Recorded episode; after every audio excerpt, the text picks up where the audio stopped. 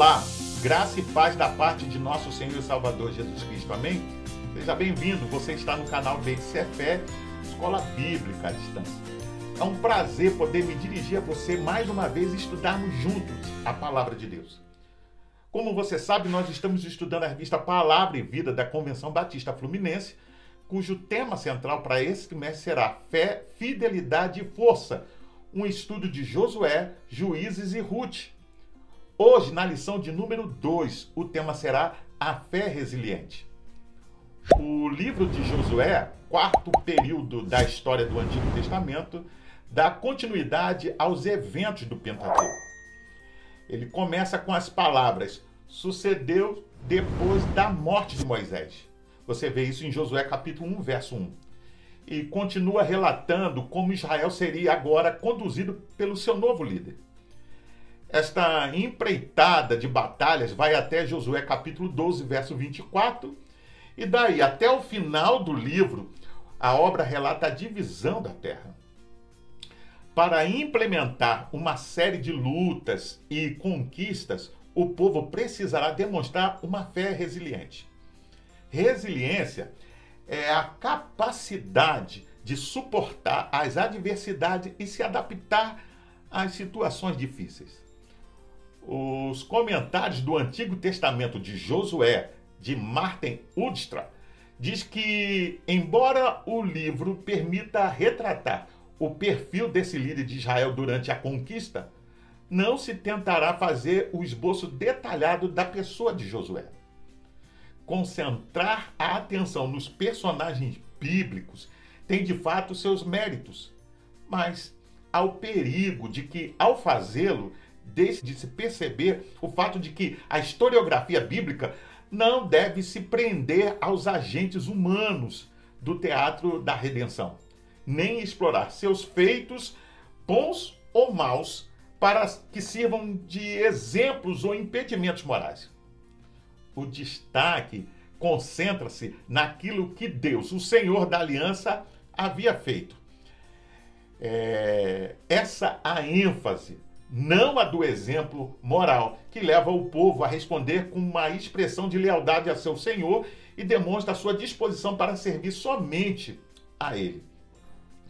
Para dar início ao nosso estudo, eu convido você a acompanhar com a sua Bíblia e ler comigo junto Josué capítulo 1, verso 5 ao 6. Ninguém conseguirá resistir a você todos os dias da sua vida. Assim como estive com Moisés, estarei com você Nunca o deixarei, nunca o abandonarei. Seja forte e corajoso, porque você conduzirá esse povo para herdar a terra que prometi sob juramento aos seus antepassados. Vamos orar? Pai, nós te louvamos e te agradecemos pelo privilégio, pela oportunidade de mais uma vez estudar a tua palavra. Nos abençoa, é a nossa oração em nome de Jesus. Amém.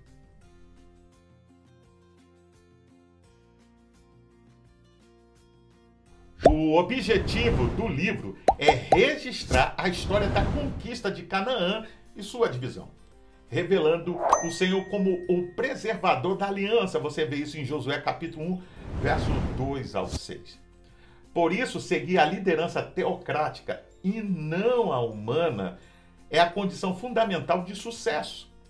O trecho dos capítulos 1 ao 5 demonstra de maneira geral como o Senhor prepara Josué e o povo para a tarefa de conquistar Canaã, ao restaurar a vitalidade espiritual e a unidade da nação. Segundo os comentários do Antigo Testamento de Josué, de Martin Udstra, ao ler Josué e outros históricos, devemos nos esforçar resolutamente para evitar que a humanidade seja posta no centro as histórias bíblicas inclinam-se bem mais para o lado antropocêntrico. Já por outro lado, o contexto histórico em que ocorreram tais eventos tende a ser ignorado. Ao se traçar uma linha reta do então até o agora, a singularidade dos eventos bíblicos, como por exemplo da autorrevelação de Deus, corre o risco de ser ignorada.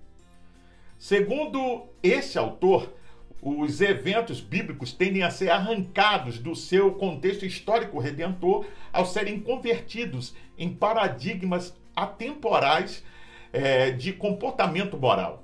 Porém, isso não se harmoniza com a intenção e propósito da própria Escritura. A Escritura apresenta os fatos históricos a fim de mostrar que a história caminha para uma meta. Isso mesmo que há um movimento dinâmico e que o fato anterior leva a um posterior e a um último. Ou seja, a obra redentora realizada por Deus em prol ou a favor do seu povo.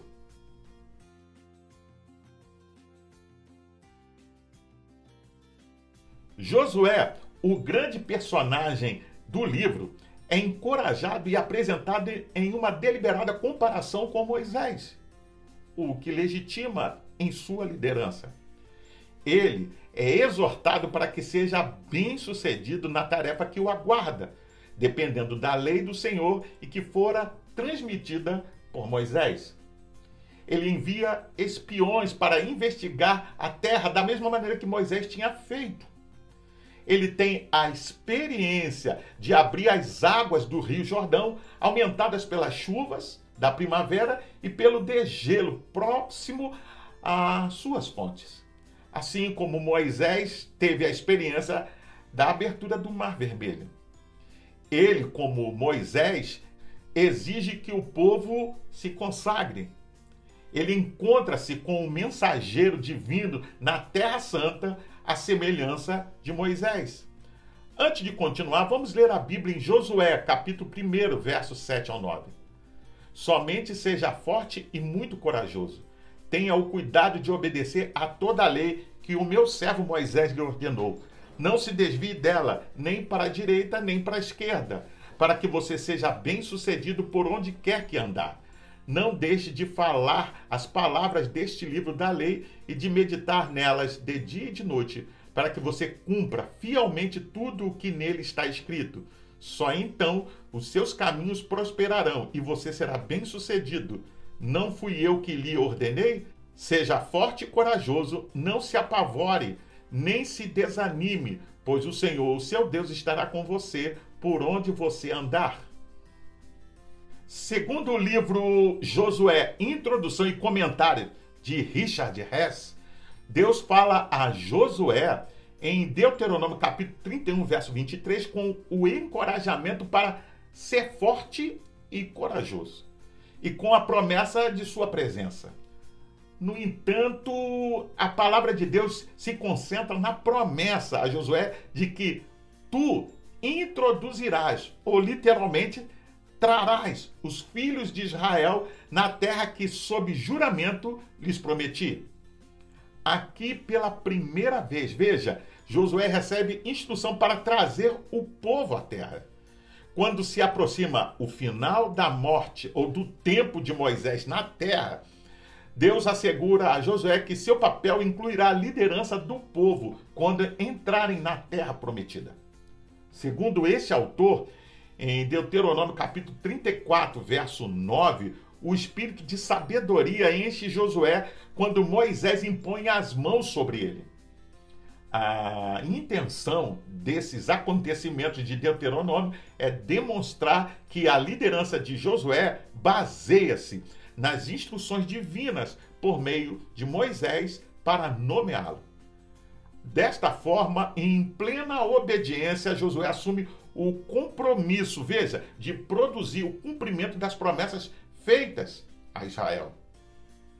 As ordens expressas no novo líder aponta para uma marcha contínua até a conquista da terra.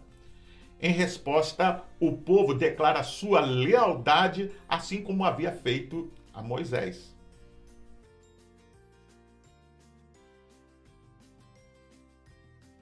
A salvação de Raabe pode parecer um paradoxo, mas não é. Embora não possuísse padrões éticos elevados, esta mulher demonstrou uma fé em Deus. O Novo Testamento julga sua atitude como obra de fé. Você vê isso em Hebreus capítulo 11, verso 31 e Tiago capítulo 2, verso 25. a sua prostituição talvez caracterizasse o estado moral da cidade pode antes ter lhe sido imposta e não escolhida. A grandeza de sua redenção pode ser vista no fato de que ela veio a tornar-se do lado materno uma ancestral de Davi e o Messias. O conhecimento prévio de quem, de quem era Deus revela a existência de pessoas simpáticas às reivindicações de Israel pela terra. Talvez por esta razão a iniciativa em proteger os espias. O apelo de Raabe nos versos 14 ao 21 estimula os enviados de Josué que lhe prometem proteção.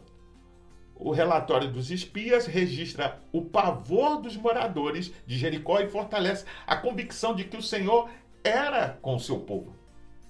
Veja, aprendemos que o Senhor é misericordioso e quem se arrepende de forma genuína, há salvação evidente.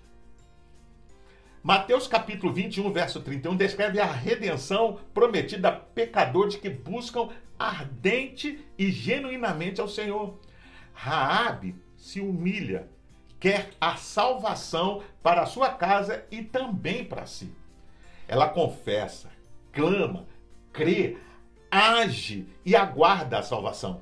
Do outro lado, temos a convicção dos israelitas no Deus que cumpre suas promessas. Segundo o livro Josué, Introdução e Comentário de Richard Hess, não há paradoxo aqui, pois a salvação de Raabe não viola o interdito. Em hebraico, herem ou harem, dedicar ao interdito.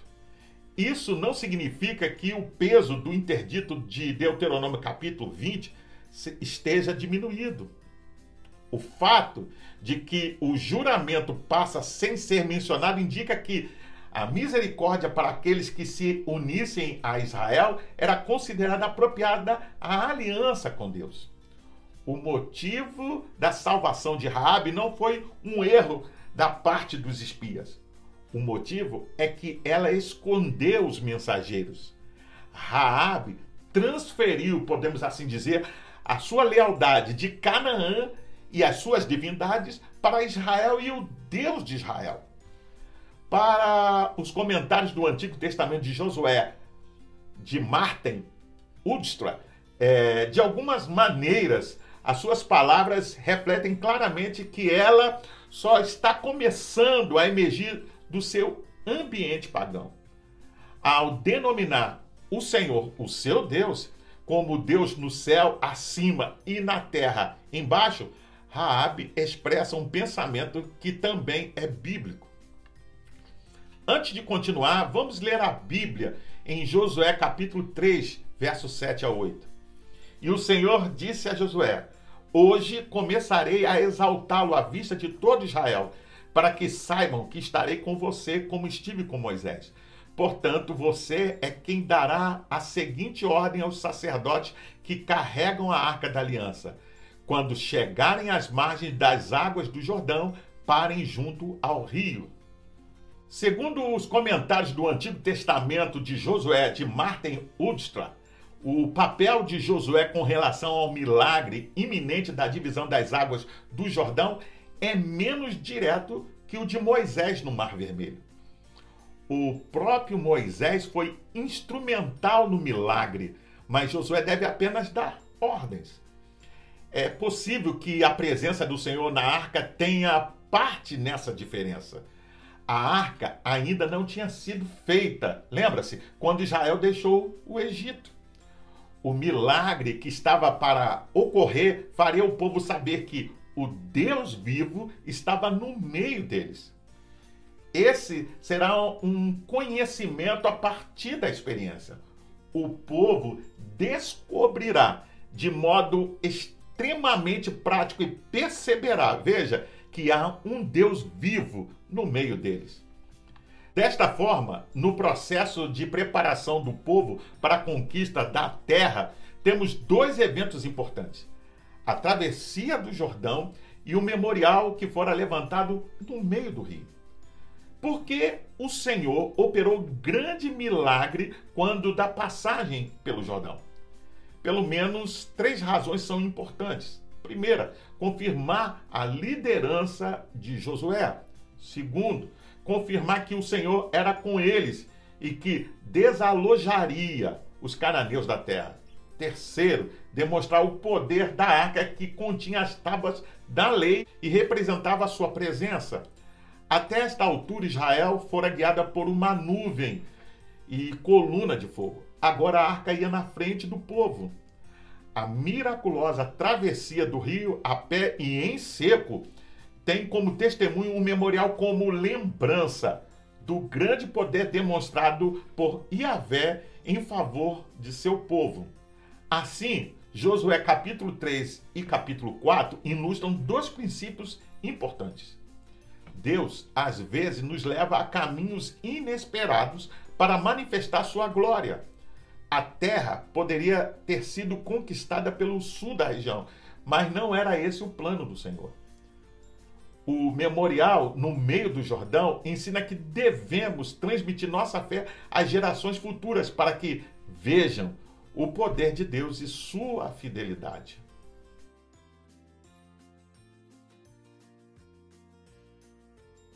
A segunda metade do capítulo 4 e o capítulo 5 de Josué são por demais importantes.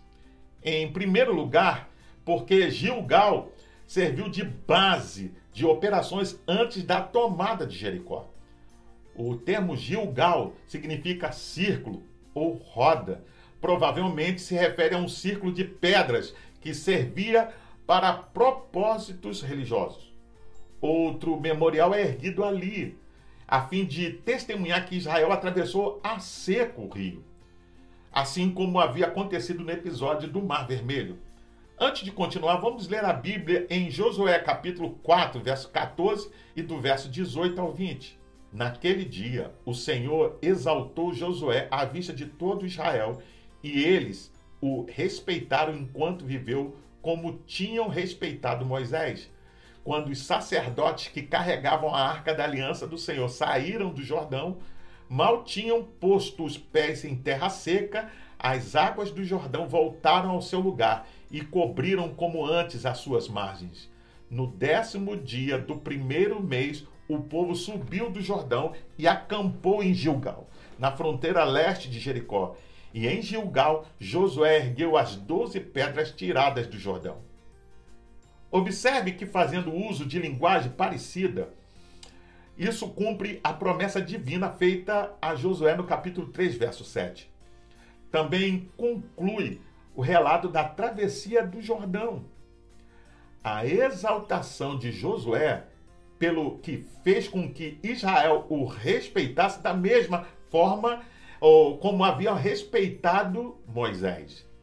A travessia foi a primeira dentre as muitas responsabilidades de Josué.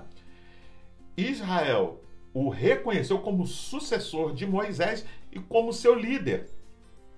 Os acontecimentos seguintes confirmaram o papel de Josué no, no, na liderança, podemos assim dizer, do povo a alcançar as promessas que foram feitas na aliança.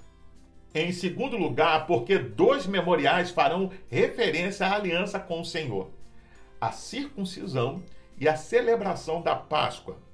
Uma vez que os israelitas haviam deixado a prática da circuncisão durante o tempo em que estiveram no deserto, era evidente que esta segunda geração não se circuncidara.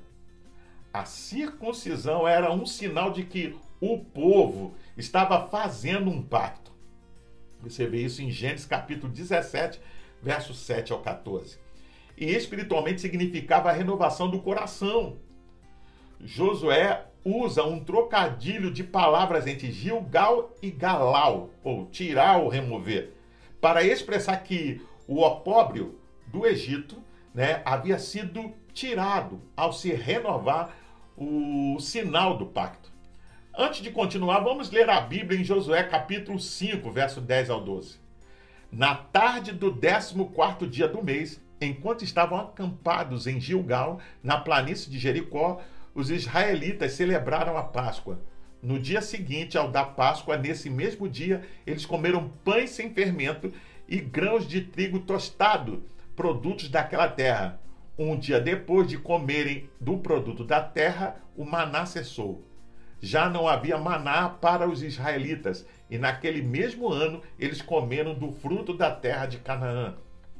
Segundo os comentários do Antigo Testamento de Josué, de Martin Udstra, o livro de Josué mostra respeito à cerimônia religiosa da circuncisão, ao registrar a circuncisão em massa como o primeiro ato marcante de Josué após a travessia.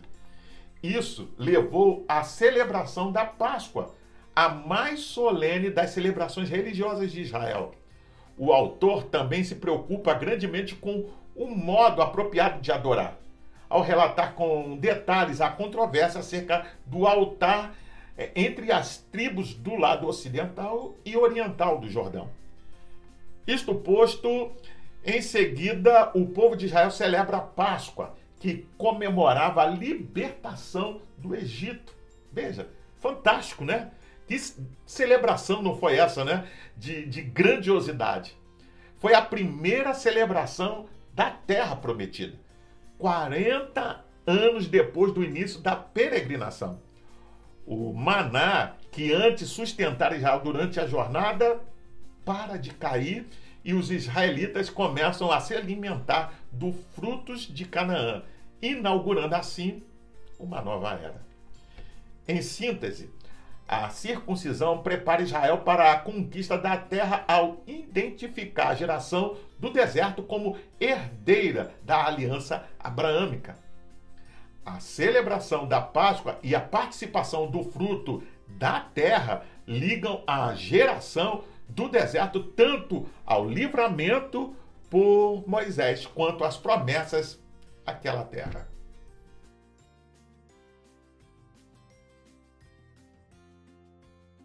Por fim, como vimos no início, o propósito do livro era o de dar continuidade à história de Israel começada lá no Pentateuco e demonstrar a fidelidade divina para com a sua aliança estabelecida com os patriarcas e a nação teocrática, introduzindo as tribos em sua terra prometida. Vemos ainda que durante o cerco e conquista de Jericó, no trecho do capítulo 5, do verso 13 ao 15, Josué tem uma experiência sobrenatural com um guerreiro que se aproxima dele.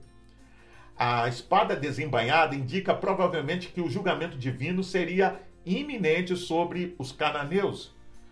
Josué lhe pergunta então se era da parte de Israel ou do inimigo que viera. A resposta indica que veio como aliado. A aparição do príncipe ao exército do Senhor faz com que Josué se proste a, a adorar.